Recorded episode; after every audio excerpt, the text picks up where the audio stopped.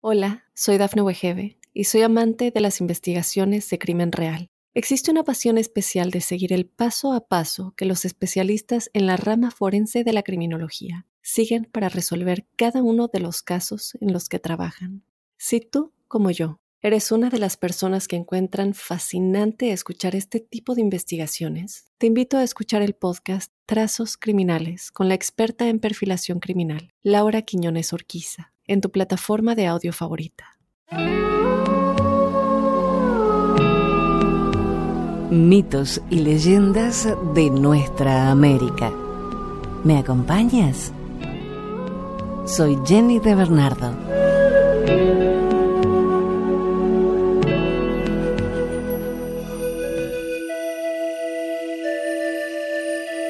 El jefe Seattle fue el líder de las tribus amerindias Suquamish y Duwamish en lo que ahora se conoce como el estado de Washington en Estados Unidos. Siendo una figura prominente entre su gente, se convirtió al catolicismo y buscó un camino de acomodación para los colonos blancos, teniendo una estrecha relación personal con David Swenson Doc Maynard. Seattle, en Washington, tomó su nombre del jefe por sugerencia de Maynard.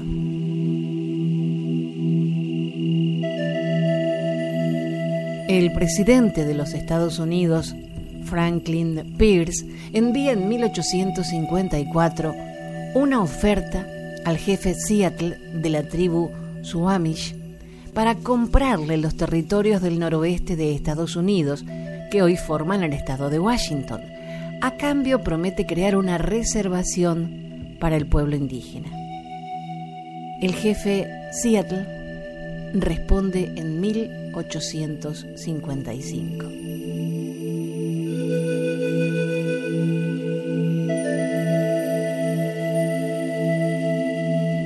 El gran jefe blanco de Washington ha ordenado hacernos saber que nos quiere comprar las tierras. El gran jefe blanco nos ha enviado también palabras de amistad y de buena voluntad. Mucho apreciamos esa gentileza, porque sabemos que poca falta le hace nuestra amistad. Vamos a considerar su oferta, pues sabemos que de no hacerlo, el hombre blanco podrá venir con sus armas de fuego a tomar nuestras tierras el gran jefe blanco de Washington podrá confiar en la palabra del jefe Seattle con la misma certeza que espera el retorno de las estaciones. Como las estrellas inmutables son mis palabras. ¿Cómo se puede comprar o vender el cielo o el calor de la tierra? Esa es para nosotros una idea extraña. Si nadie puede poseer la frescura del viento ni el fulgor del agua, ¿cómo es posible que usted se proponga comprarlos? Cada pedazo de esta tierra es sagrado para mi pueblo.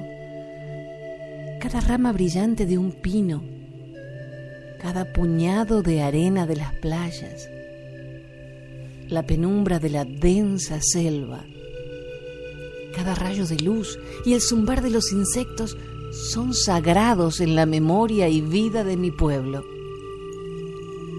La savia que recorre el cuerpo de los árboles lleva consigo la historia del piel roja. Los muertos del hombre blanco olvidan su tierra de origen cuando van a caminar entre las estrellas. Nuestros muertos jamás se olvidan de esta bella tierra, pues ella es la madre del hombre piel roja. Somos parte de la tierra y ella es parte de nosotros.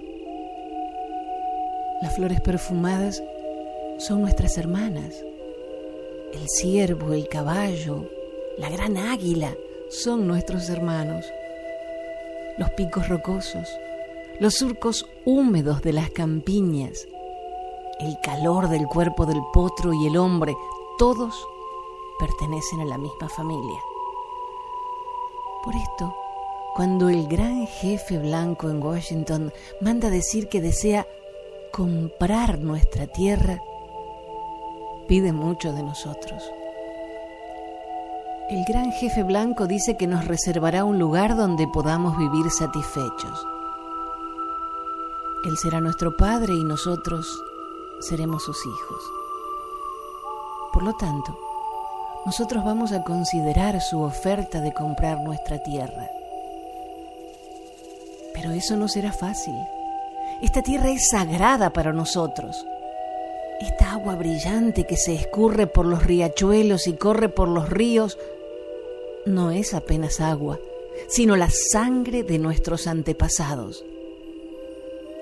Si le vendemos la tierra, ustedes deberán recordar que ella es sagrada y deberán enseñar a sus niños que ella es sagrada y que cada reflejo sobre las aguas limpias de los lagos hablan de acontecimientos y recuerdos de la vida de mi pueblo. El murmullo de los ríos es la voz de mis antepasados. Los ríos son nuestros hermanos, sacian nuestra sed. Los ríos cargan nuestras canoas y alimentan a nuestros niños.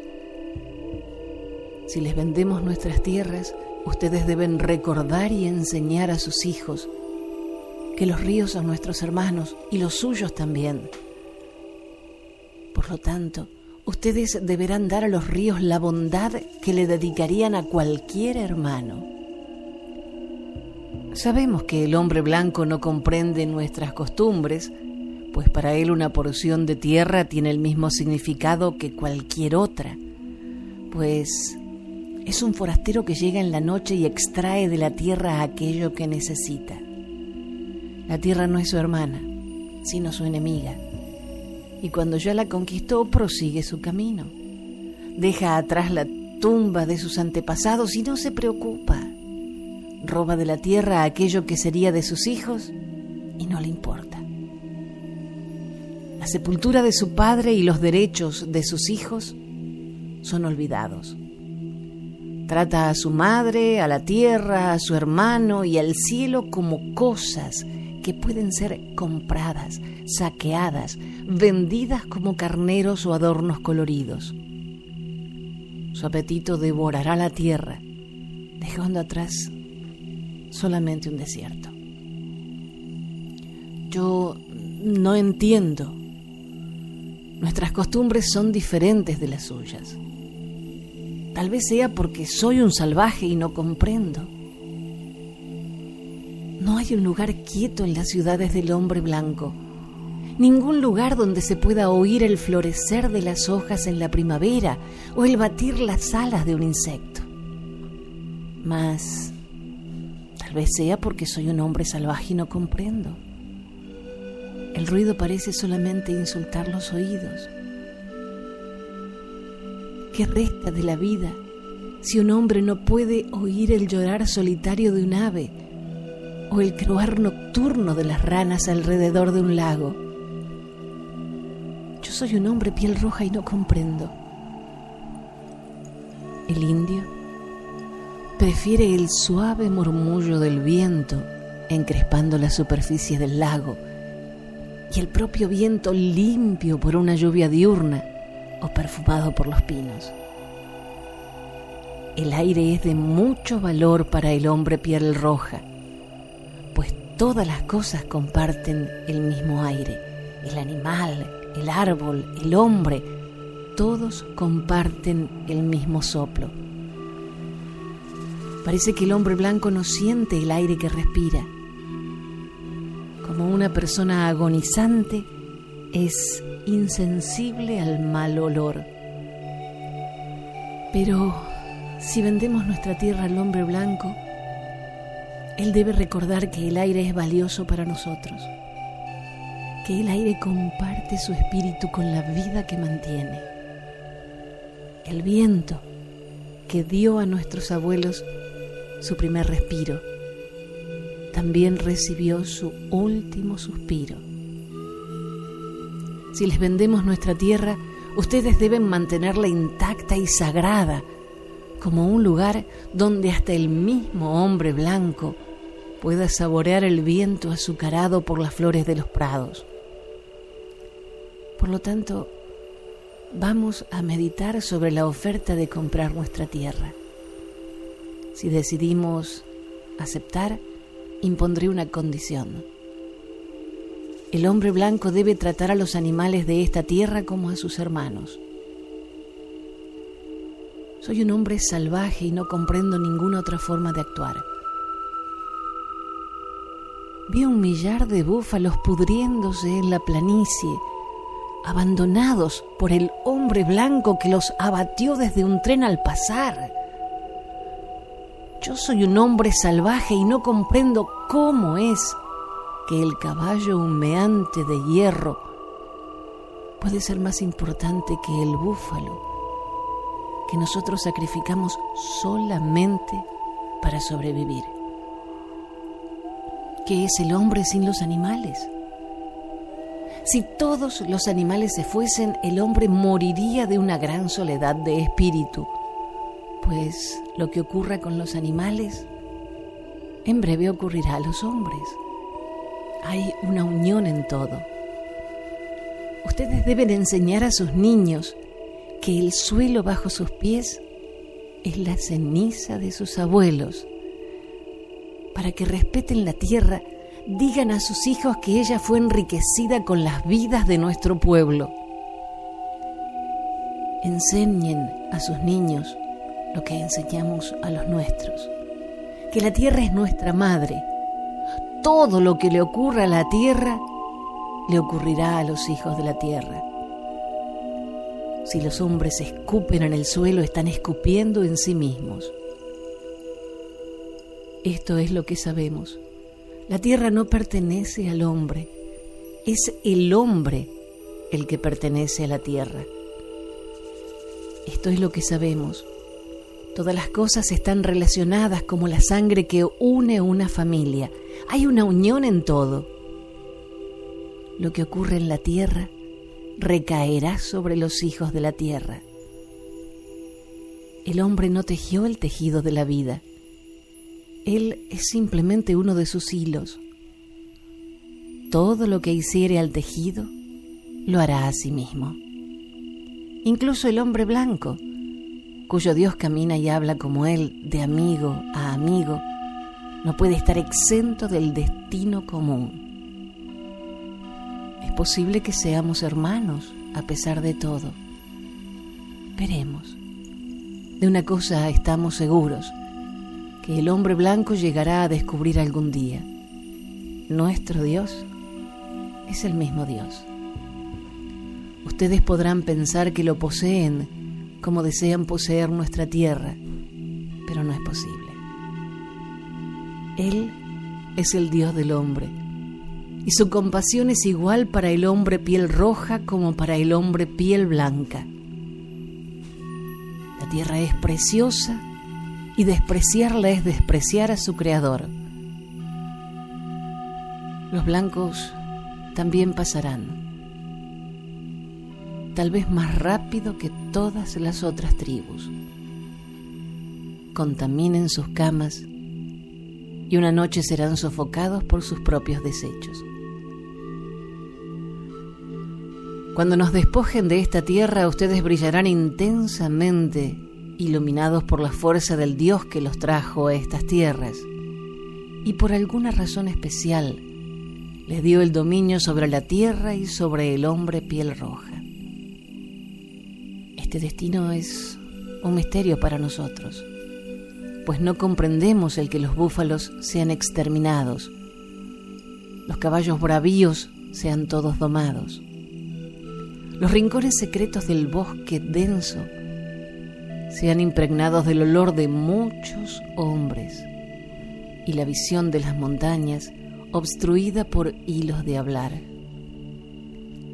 ¿Qué ha sucedido en el bosque espeso? Desapareció. ¿Qué ha sucedido con el águila? Desapareció. La vida ha terminado. Ahora empieza la supervivencia.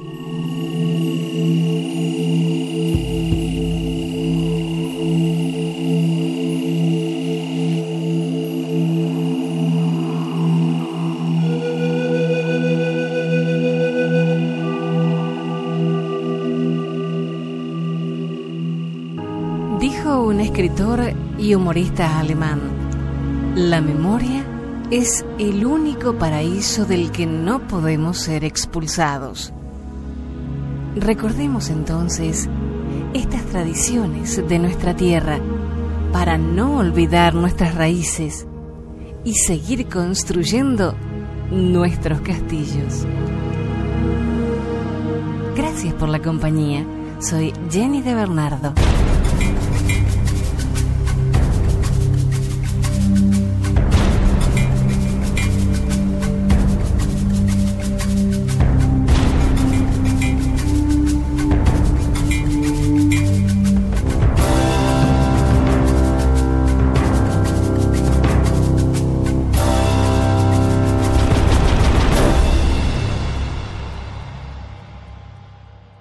Hola, soy Dafne Wegebe y soy amante de las investigaciones de crimen real. Existe una pasión especial de seguir el paso a paso que los especialistas en la rama forense de la criminología siguen para resolver cada uno de los casos en los que trabajan.